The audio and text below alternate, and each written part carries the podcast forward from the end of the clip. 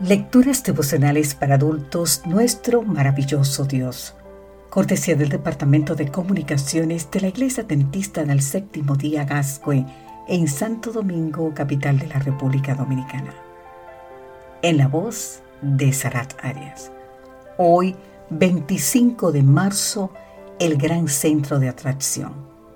Primera de Corintios, capítulo 2, los versículos 1 y 2 nos dicen, yo mismo, hermanos, cuando fui a anunciarles el testimonio de Dios, no lo hice con gran elocuencia y sabiduría.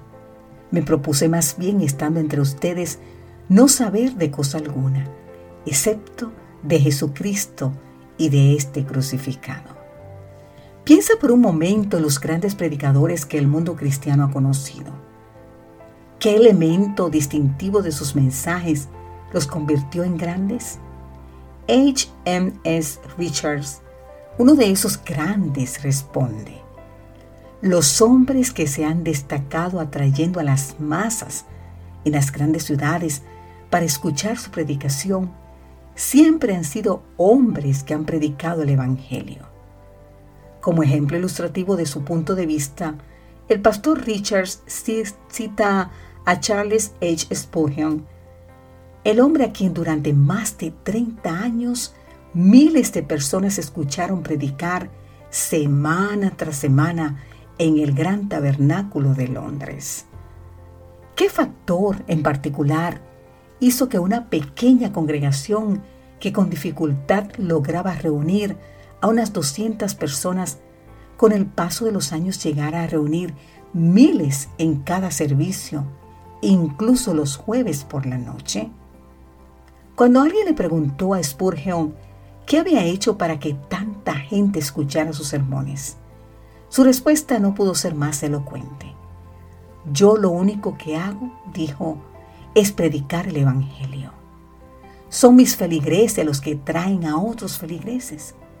Salen y dicen a la gente, vengan a escuchar a alguien que predica el Evangelio.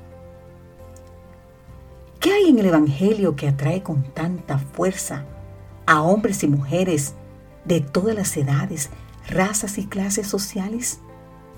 Es Cristo, no el Cristo reformador o revolucionario que algunos quieren presentar, ni siquiera el maestro o moralista.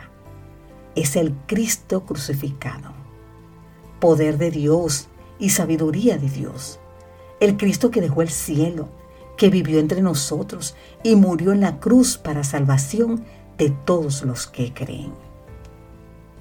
¿Está languideciendo la iglesia a la cual asistes?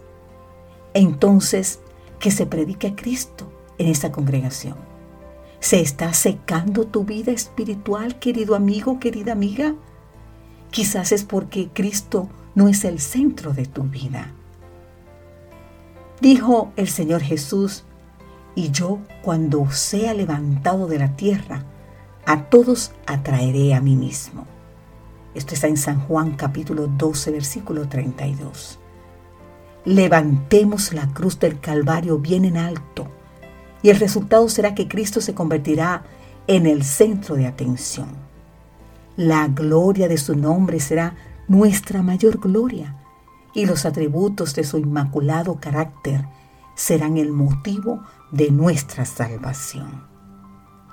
Gracias, gracias Jesucristo por morir en mi lugar en la cruz del Calvario. Quiero hoy y siempre levantar bien en alto esa cruz, de modo que solamente tú seas el gran centro de atención.